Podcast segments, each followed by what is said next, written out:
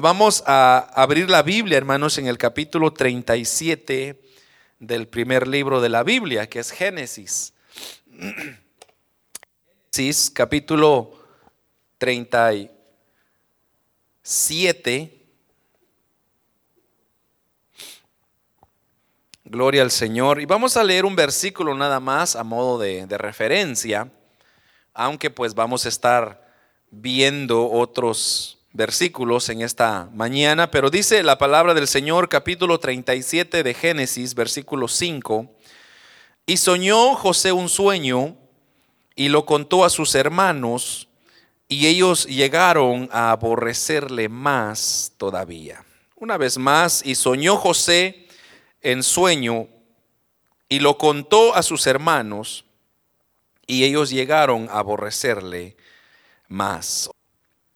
En esta hermosa mañana, bueno, tarde ya, hermanos, eh, quiero compartir con ustedes eh, una, un tema muy interesante que vamos a basarnos en la vida de José.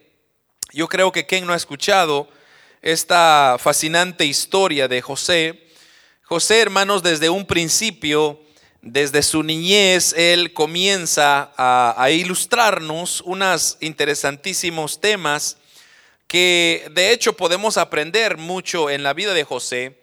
Lamentablemente siempre el tiempo nunca nos abarca, pero podemos decir, hermanos, que José era un personaje que llegó obviamente a convertirse en el segundo gobernador más importante en Egipto pero que para poder llegar a ese, a ese nivel, a, ese, a, a esa posición donde él llegó, él tuvo que pasar algunas situaciones difíciles en su vida. Y fíjese que eso es una de las situaciones que a veces nosotros como seres humanos no queremos pasar. O sea, si usted le pregunta a medio mundo, si usted le pregunta a cualquiera, de hecho, usted le, dice o le pregunta a alguien, usted le dice, ¿usted quiere triunfar en la vida? Yo creo que es obvio que cualquiera quiere triunfar en la vida. Todos le van a decir, claro que sí.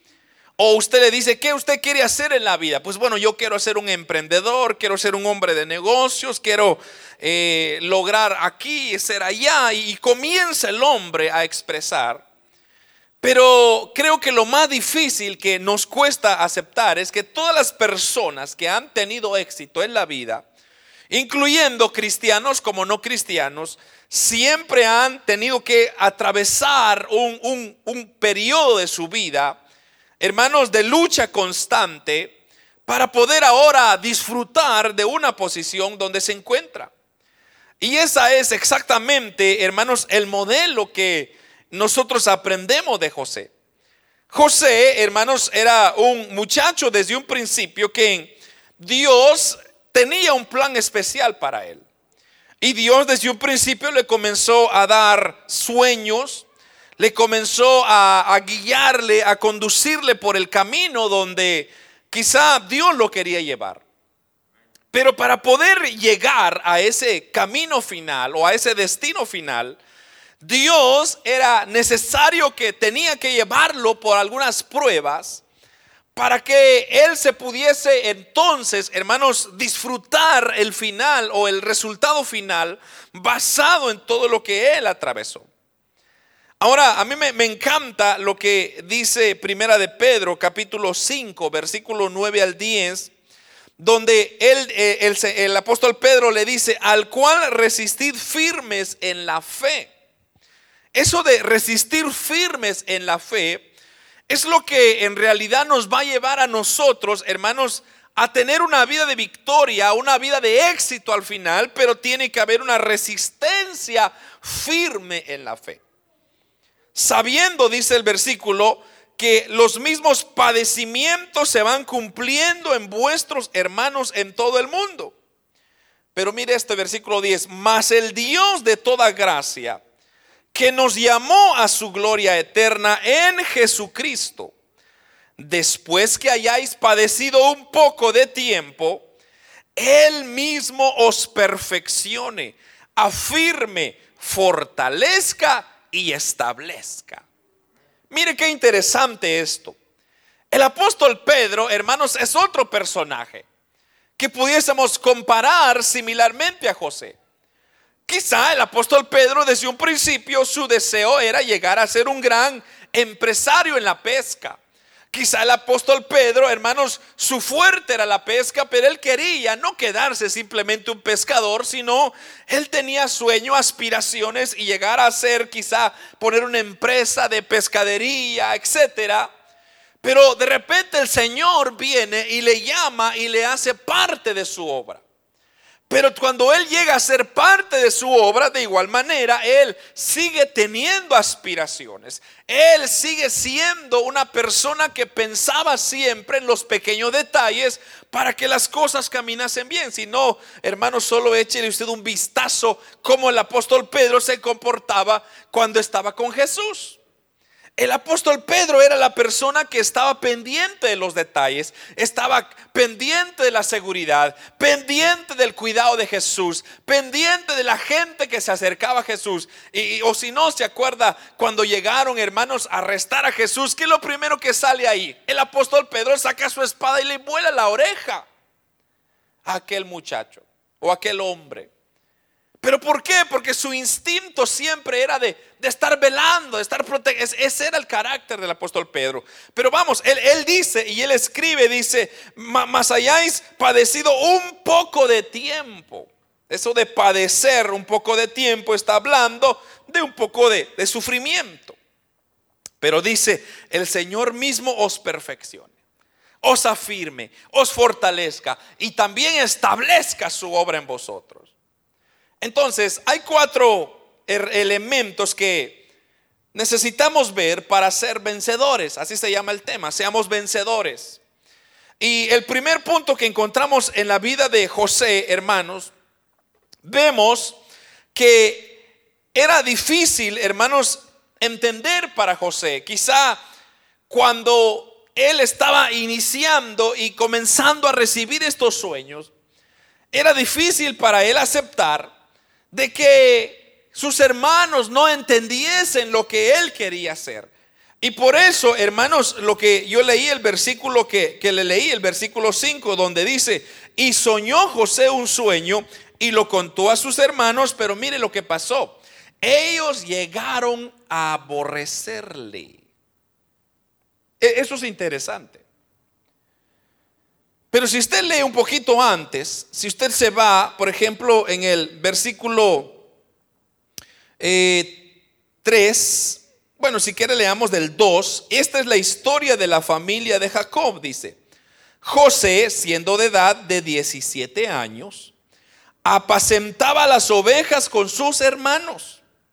Y el joven estaba con los hijos de Bilha, con los hijos de Silpa, mujeres de su padre, e informaba José al padre la mala fama de ellos. Ahora note, note lo que está pasando. Y amaba Israel a José más que a todos sus hijos porque él había tenido en su vejez. Y le hizo una túnica de diversos colores y viendo a sus hermanos que su padre lo amaba más que a todos sus hermanos, le aborrecieron y no podían hablarle pacíficamente. Notemos, hermanos, de que José llegó a ser el segundo después de Faraón. Pero si nosotros retrocedemos en su historia, desde un inicio él comenzó a ver una, un cierto reproche, una cierta humillación.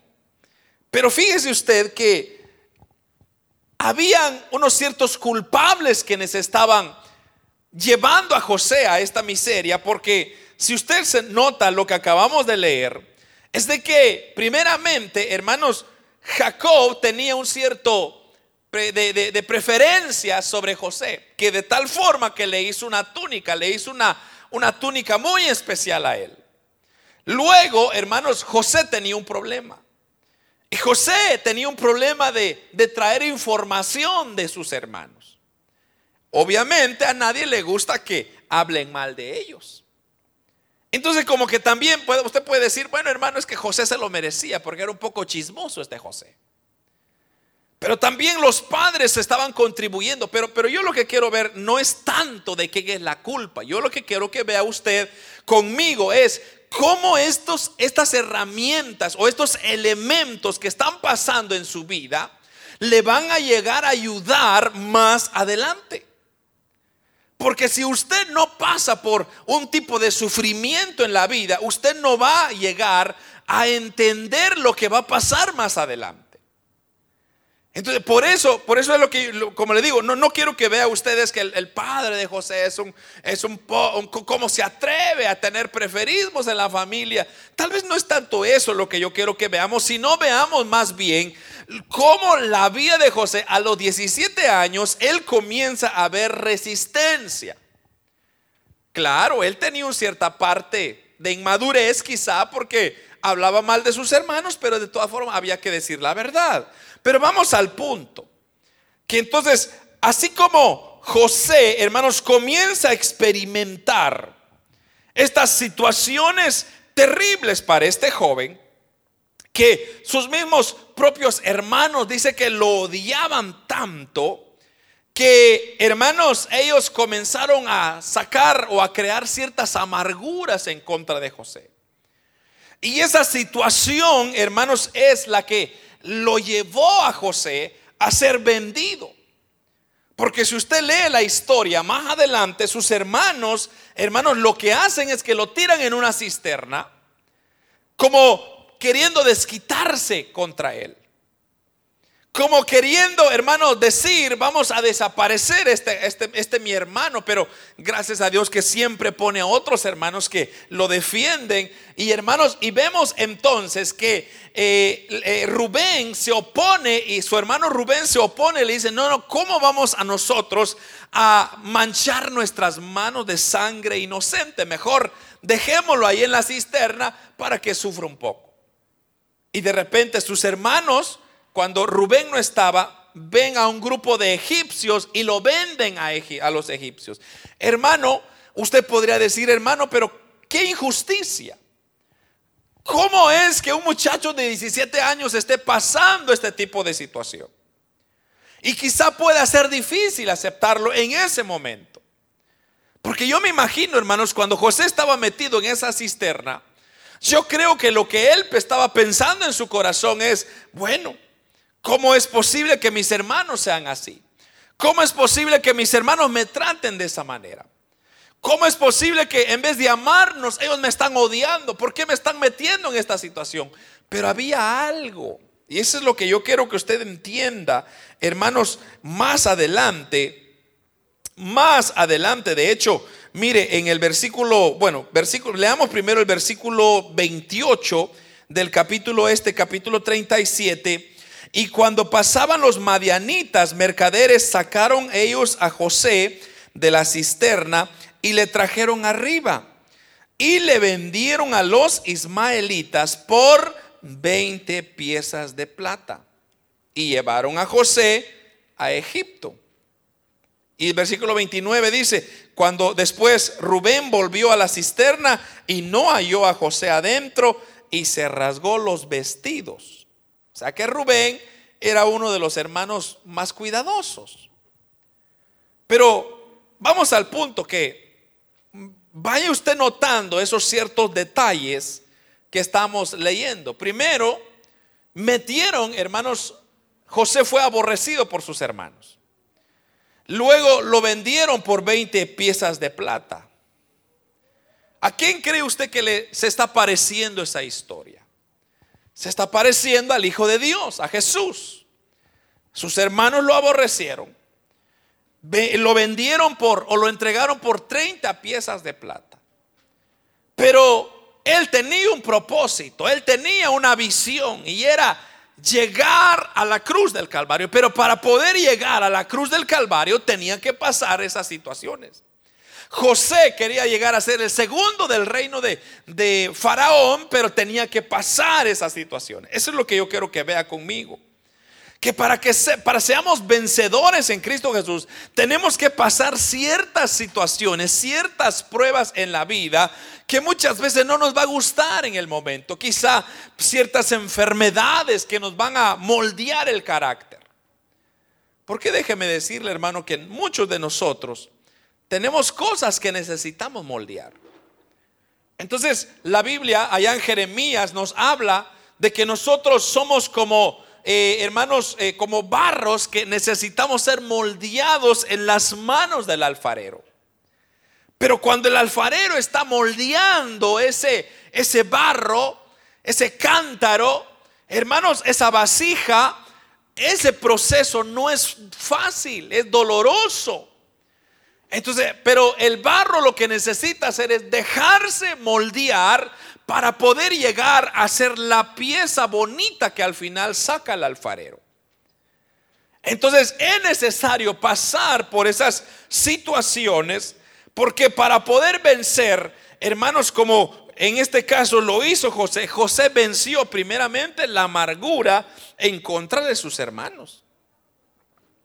Fíjese que José, cuando yo leía toda la historia de José, al final o en, en ningún momento usted lee de que José había agarrado amargura en contra de sus hermanos. Porque ¿quién no se va a molestar, hermano? Imagínese usted que sus mismos hermanos lo tiran en la cisterna. Lo odian porque pues su padre le regaló una túnica. Luego lo venden. Hermanos, eso no es de hermanos. Usted podría decir lo humano, eso no está correcto. Pero lo que estaba pasando es que Dios estaba moldeando tanto la vida de José para que, hermanos, cuando él llegase a estar en la posición que iba a estar, esa experiencia que él ya ahora atravesó lo iba a moldear su carácter. Y esa es una de las cosas que Dios siempre hace con sus hijos. Dios siempre moldea el carácter de, nosotros. ¿Cuántas cosas no necesitamos nosotros moldear, hermano? Hay muchos que necesitamos moldear la boca. Porque seguimos diciendo maldiciones, seguimos, hermanos, diciendo malas palabras, seguimos eh, hablando cosas que no debemos y, hermano, Dios no le gusta esas cosas. Entonces Dios tiene que moldearnos la boca. A veces tiene que moldearnos los pensamientos.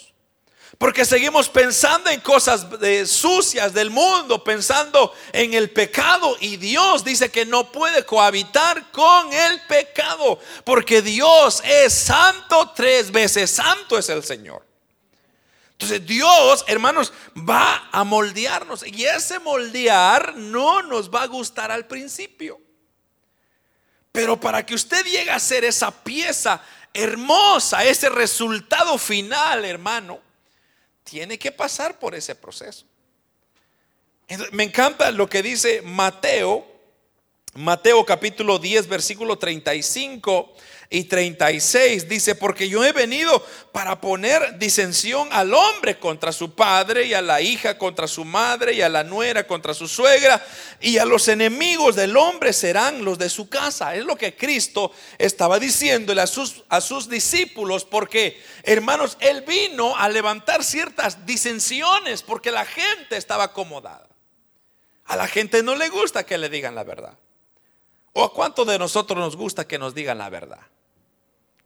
A mí me ha pasado que han habido hermanos que me, hermano, cuando yo estoy mal, dígame. Cuando yo le digo, hermano, usted está mal, hermano, ¿por qué me dice? Y luego se enojan. Pero usted me dijo que yo le dijera la verdad, pero sí, hermano, pero es que la verdad duele. La verdad duele. Eso es lo que Cristo estaba diciendo ahí. Que vamos, vamos a experimentar muchas veces situaciones y cuando se nos dicen la verdad, la verdad nos va a doler. Lo segundo, hermanos, es que José fue tentado por la mujer de su amo. Y esto es muy interesante porque si usted, como le digo, si usted lee la historia, hermano, es fascinante la historia de José. A mí me encanta esta historia. Esa historia de la tentación de la mujer de Potifar está en el capítulo 39 de, de Génesis, donde, hermanos, una vez más, José, bueno, si usted lee un poquito antes de esa tentación, dice la Biblia que José era prosperado en todo lo que hacía. Nótese, todo lo que hacía José, las cosas prosperaban. Ahora, ¿por qué prosperaban? Y ahí claramente está, está, está escrito y dice, porque Jehová estaba con José. Eso, hermanos, me encanta. Mientras que Dios está con nosotros, vamos a prosperar. Mientras que Dios está con nosotros, vamos a salir adelante. Se pueden levantar tormentas, luchas, tribulaciones, enfermedades, pero si Dios está con nosotros, vamos a salir adelante. Como dice la palabra, si Dios está con nosotros, ¿quién contra nosotros? Pero, pero ese momento, ese desagrado, ese tiempo agrio no es fácil de asimilar. Pero como repito, vea usted el proceso que José ha venido llevando que cuando era vendido, luego llegó a ser esclavo y esos, esos que lo compraron lo vendieron, hermanos, entonces a Potifar. Y Potifar, hermanos, era un, un general de Faraón que, hermanos, de suma importancia, tenía muchas riquezas y lo puso a cargo a José a cuidar todo. Y dice que todo lo que José hacía prosperaba. Pero también aclara que prosperaba porque Jehová estaba con él. Pero eso es lo que, lo que dice el versículo 3 del 39. Y vio su amo que Jehová estaba con él. Y todo lo que él hacía, Jehová lo hacía prosperar en su mano. Y halló José gracia en sus ojos y le servía y le hizo mayordomo de su casa y le entregó en su poder todo lo que él tenía. Pero ahora aquí está la cosa. José lo que quería o lo que iba a llegar a ser, claro, él no lo sabía en este punto. En este momento de su vida, él estaba prosperando, lo que estaba haciendo, pero el detalle era que él no se alejó de Dios. Pero como todo estaba prosperando, entonces él en ningún momento llegó a confiarse. Es eso, hermano. Eso quiero yo que usted tome nota. Que no nos confiemos en ningún momento en nuestra vida. Porque Satanás no está descansando ni va a descansar, descansar jamás para, hermanos, estropearnos el camino. Dice la Biblia que Satanás anda como león rugiente viendo a quien devora. Pero nosotros cuando prosperamos, y, no estoy hablando, hermano, de, prosperidad económica o prosperidad, eh, hermanos, eh, en negocios, porque eso es secundario. Yo lo que estoy hablando es una prosperidad. Por ejemplo, la paz es una prosperidad, el amor es una prosperidad, la, la gracia que Dios nos da para hacer las cosas es una prosperidad. Pero yo sé que el término prosperidad a veces ya, ya se, dañó demasiado porque la gente lo, lo, asocia con el dinero. Pero si usted nota, José no, no estaba hablando del dinero, estaba hablando de que todo lo que él hacía estaba avanzando, estaba prosperando, tenía éxito. Entonces, cuando usted está caminando en la vida espiritual, en la vida cristiana, amado hermano, Usted lo que quiere es, claro, uno desea salir adelante en su, en su finanza, en tantas cosas, pero lo más importante para usted es tener esa comunión, esa paz con Dios, la cual, hermano, eso no lo va a entregar por nada. Esa prosperidad era lo que estaba viendo José. Entonces, cuando llega el momento de que él ya mira cómo Dios lo bendice, él no se confió. Porque si él se hubiera confiado, entonces aquí hubiera caído. Y eso es lo que, hermano, dice el versículo 5 del 39. Aconteció que desde cuando le dio el cargo de su casa y de todo lo que él tenía, Jehová bendijo la casa de los egipcios a causa de José. Y la bendición de Jehová estaba sobre todo lo que tenía así en casa y también en el campo. Viene ahora, hermanos, la siguiente prueba para José. Viendo este panorama, este versículo que acabo de leer, uno dice, bueno, José ya, ya, ya logró, ya tiene éxito, ya está encargado, tiene la confianza y no pasa nada, ya, ya estuvo, ya llegó. Y ahí de repente, hermanos, viene entonces otra prueba más para José. Y dice el versículo 7.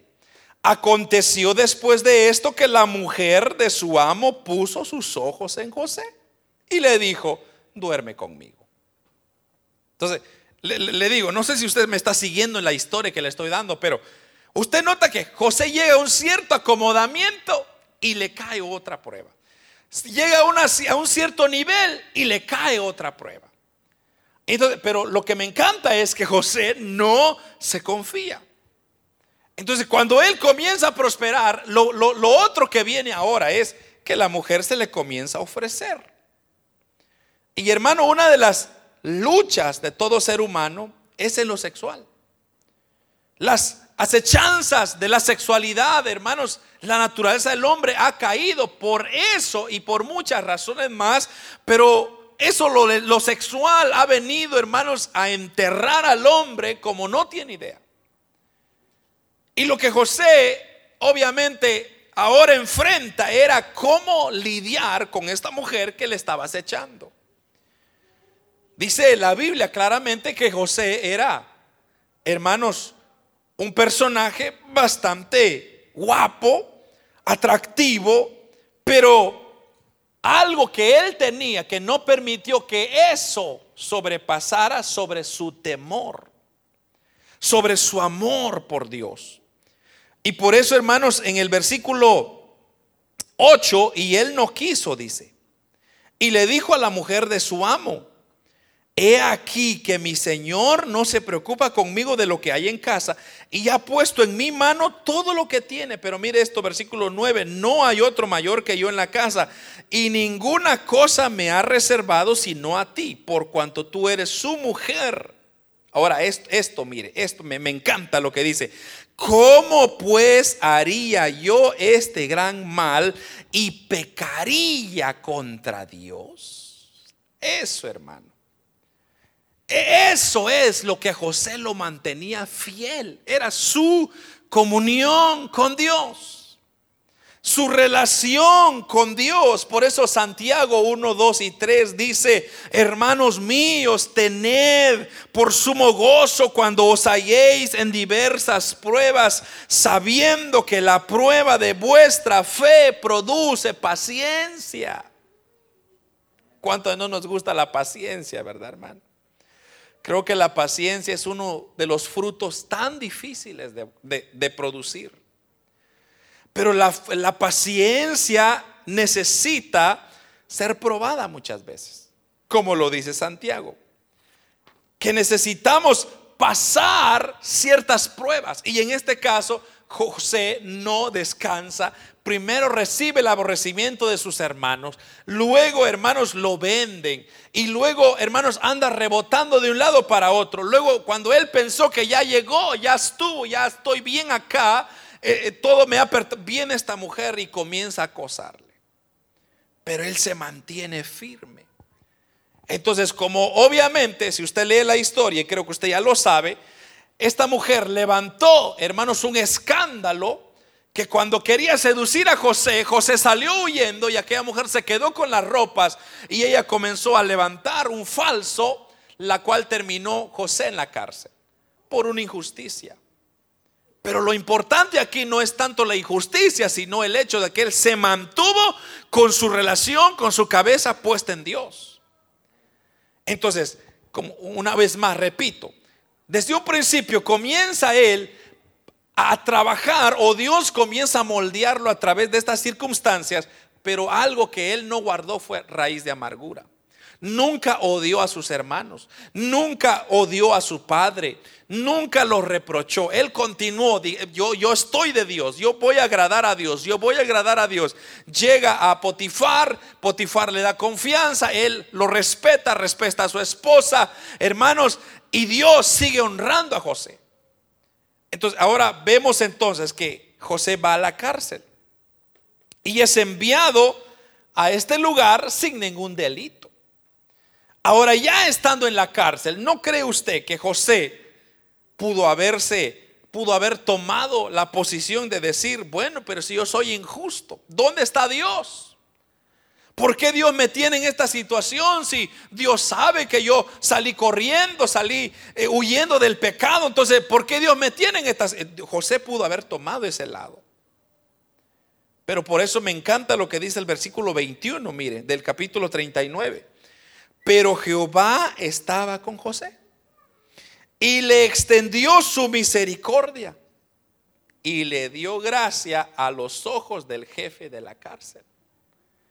Otra vez, otro, otro grado más. Entonces ahora llega José a la cárcel injustamente. Y hermano, y Dios le da gracia a José para que el encargado de la cárcel le da confianza. Y el hombre, hermanos, le dice, José está a cargo, todo lo que usted necesita, encárguense con José. Y José comienza a manejar todos los asuntos de la cárcel. Porque así dice el versículo 22, el jefe de la cárcel le entregó en mano a José el cuidado de todos los presos que había en aquella prisión. Y todo lo que hacía ahí, él lo hacía.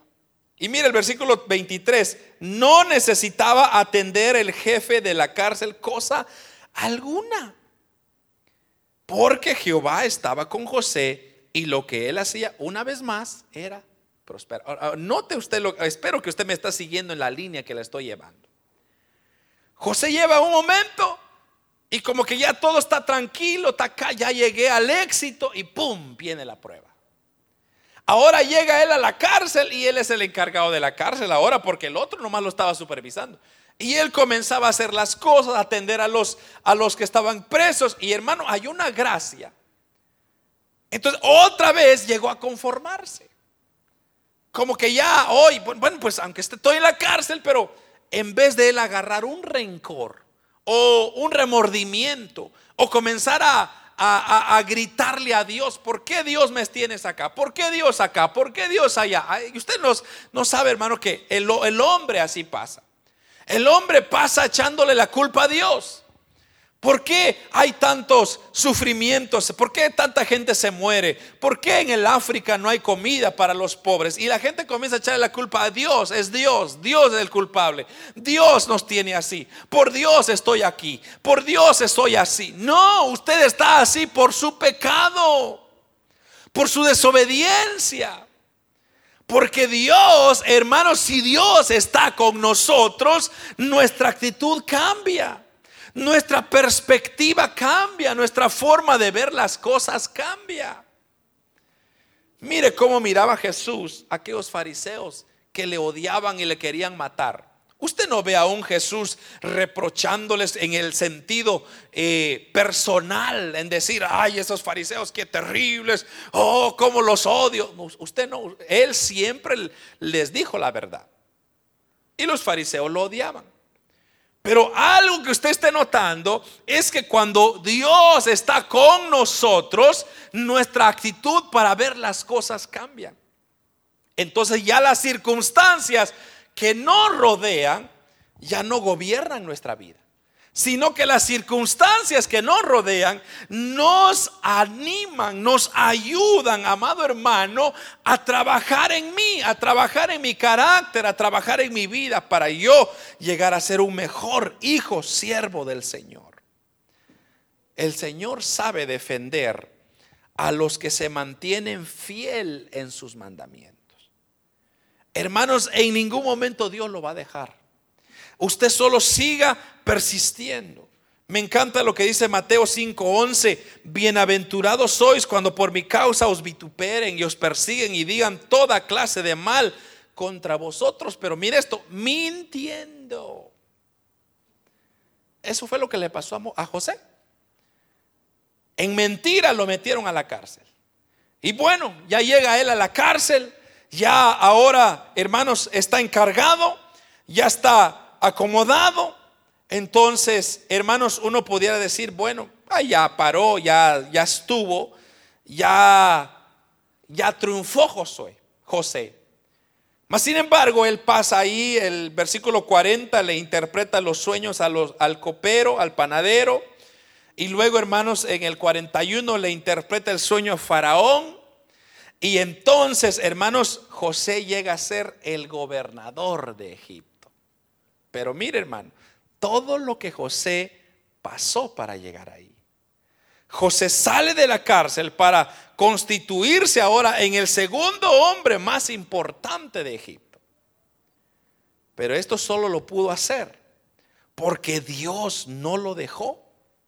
Y hermanos, y él estuvo dispuesto a mantener y a pelear por su relación con Dios a costa de lo que fuese. Hermanos, algo que usted tiene que recordarse es que la vida espiritual no va a ser fácil en ningún momento. Van a venir luchas y pruebas y tribulaciones y situaciones, hermanos, enfermedades y tantas cosas. Pero algo que no debe de flaquear en nosotros es nuestra comunión con Dios. Cuando usted está en sus momentos más bajos de tribulación, busque a Dios. Acérquese a Dios y usted va a ver cómo Dios lo va a honrar, porque todo lo que ocurre en secreto, Dios lo pone, hermanos, lo expone allí donde todo mundo pueda ver, pero solo sucederá cuando usted pone al Señor primero.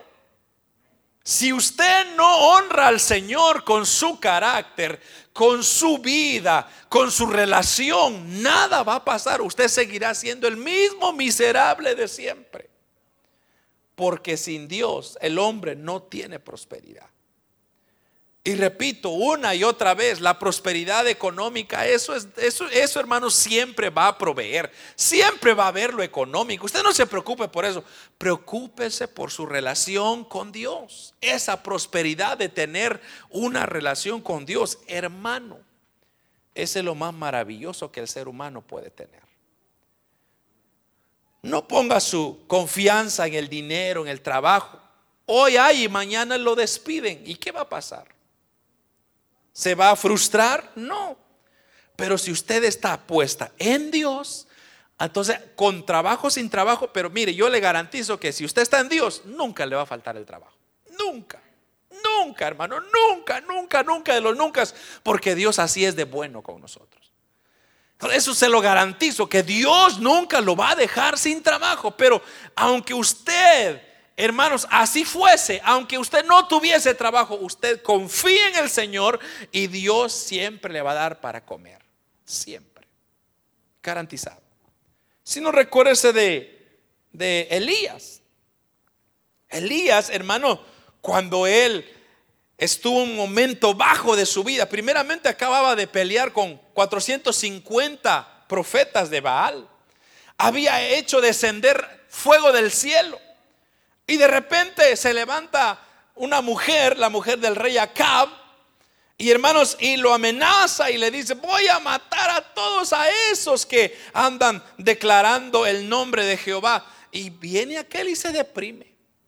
Y se va a esconder en aquella cueva. Y Dios le dice, ¿qué te pasa?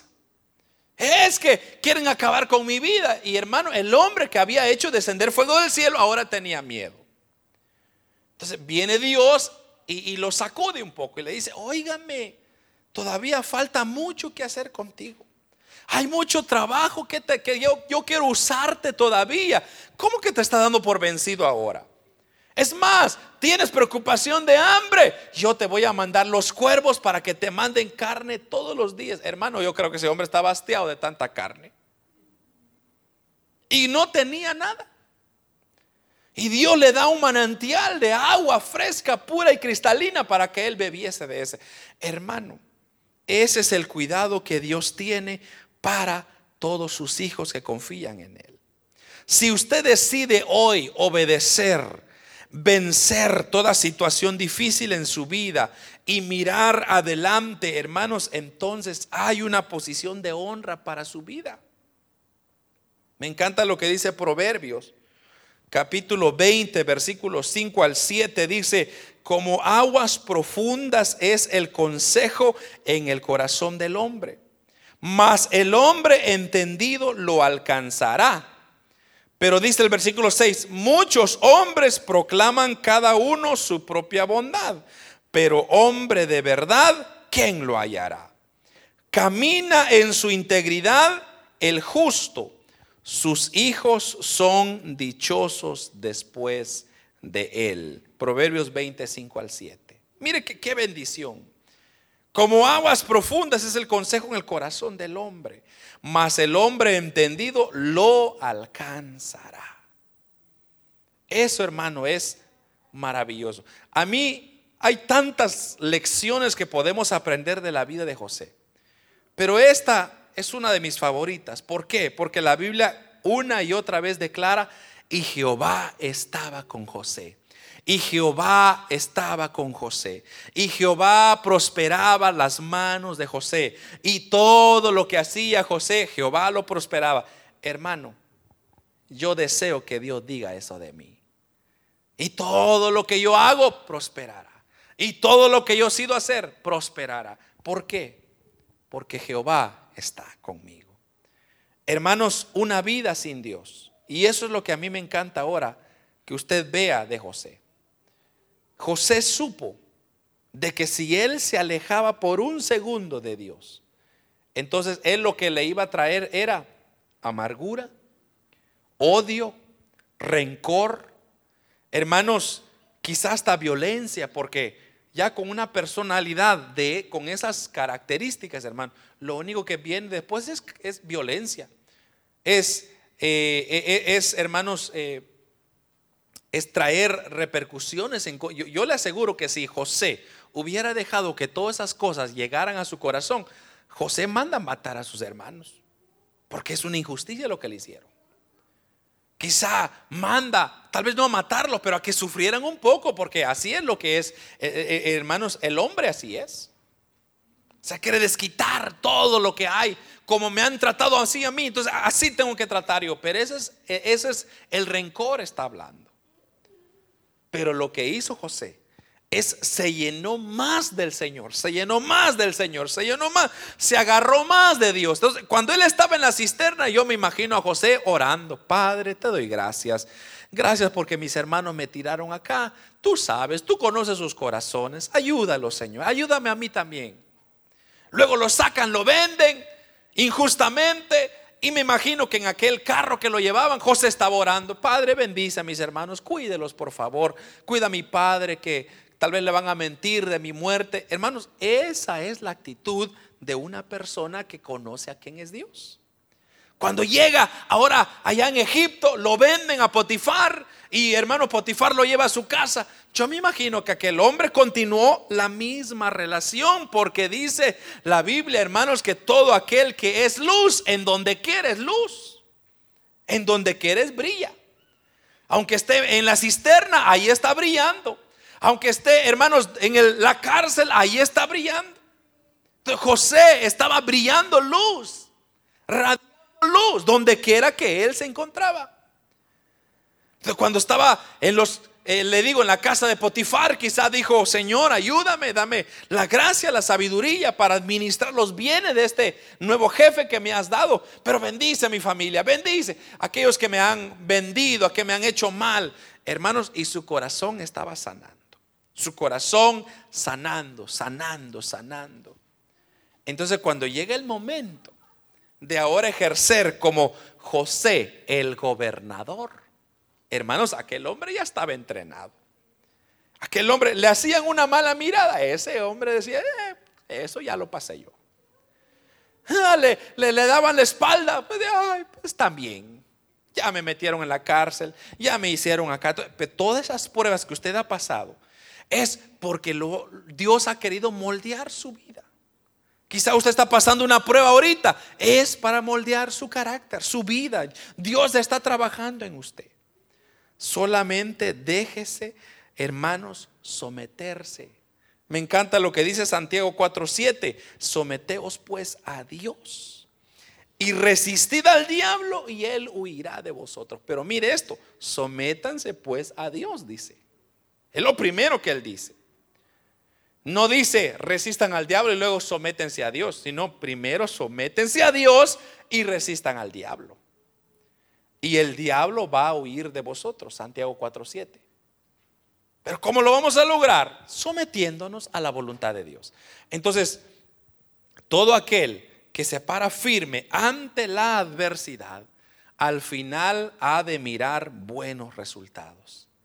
Tales fue el caso de José quien venció toda circunstancia que se le presentó.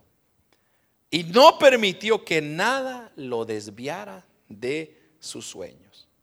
Así nosotros, hermanos, debemos de pararnos firmes en todo momento. Y al final recibiremos nosotros la recompensa de parte de nuestro Dios si es que no desmayamos. ¿Cuál es nuestro resultado final, hermanos?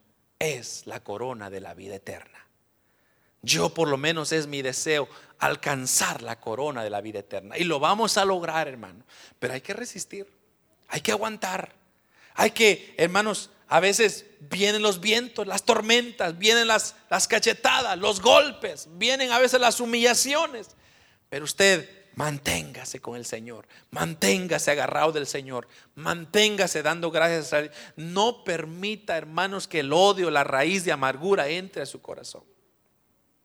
No permita, aunque así sea alguien muy cercano a usted, perdone, perdone. Yo sé que es difícil, pero perdone, porque si no, hermano, usted mismo se está haciendo daño. José aprendió eso. Mire, hermano, es le digo, si usted en su tiempo lea la historia completa de José, usted es fascinante cómo una tras otra José viene resistiendo. Digo, ¿cómo un hombre puede resistir tanto? Y la única explicación es Jehová estaba con él y todo lo que él hacía prosperaba. Eso es todo. Eso, pero, pero, pero eso es bien fácil decirlo. Estar en la prueba, hermano, eso es difícil. Cuando usted está en el hospital, tirado en aquella cama, oh hermano, esto es difícil poder decir, puedo en Cristo que me fortalece. Porque cuando nosotros estamos bien, es bien fácil. Todo lo puedo en Cristo que me fortalece. Todo lo puedo en Cristo. Pero cuando usted está tirado en el piso, a ver, a ver, dígalo, a ver si se puede. Es duro. Pero si usted lo logra hacer, entonces usted verá, hermanos, y será una persona vencedor en Cristo Jesús. Y eso es lo que Dios quiere que todos nosotros seamos. Seamos vencedores en Cristo Jesús. Aprendamos, hermanos, a ganar batallas, a ganar batallas, a ganar batallas. Que se diga de ustedes que ese hermano, oh, ese hermano sigue adelante. Ese hermano ha pasado una de cosas, pero sigue adelante. Esa hermana ha, ha sufrido, pero sigue adelante. Eso es lo que Dios quiere de nosotros. Que sigamos adelante en medio de tanta adversidad, pero hermano, estaremos listos cuando Cristo venga por nosotros. Seremos arrebatados juntamente con Él y podremos decir, ya logramos la victoria. Ahora sí, hermanos, regocijémonos, ya estamos con Cristo. Pero mientras tanto, hermanos, tenemos que pelear la batalla. Sigamos sometiéndonos a Dios, resistiendo a Satanás y Él seguirá huyendo de nosotros. Mientras tanto, mientras de otra forma no hay. Hermanos, creo que lo más difícil que estamos atravesando ahorita, hermanos, cosas difíciles vienen. Mire lo que está pasando en Israel, mire lo que está pasando alrededor del mundo. Hermano, las cosas no se van a poner fáciles, pero con el Señor todo será posible. Agárrese de la mano el Señor, hermano. No confíe en los medios, no confíe en el hombre. Ponga su mirada en el Señor. No vea los malos ejemplos, vea los buenos ejemplos. Agárrese de eso. Y si usted se agarra de eso, hermano, entonces usted será una persona que siempre estará venciendo. Mire, si José le hubiera caído otra prueba después, cuando llegó a ser el segundo de Faraón, yo le aseguro que él lo pasó. ¿Por qué? Porque su vida ha venido en ese ritmo, en ese estilo. Él no se acomodó, él no se confió, sino que siguió, siguió, siguió, siguió hasta el día de su muerte. Que Dios nos ayude, hermanos, a todos nosotros y yo espero que usted sea uno de los vencedores en Cristo Jesús. Amén.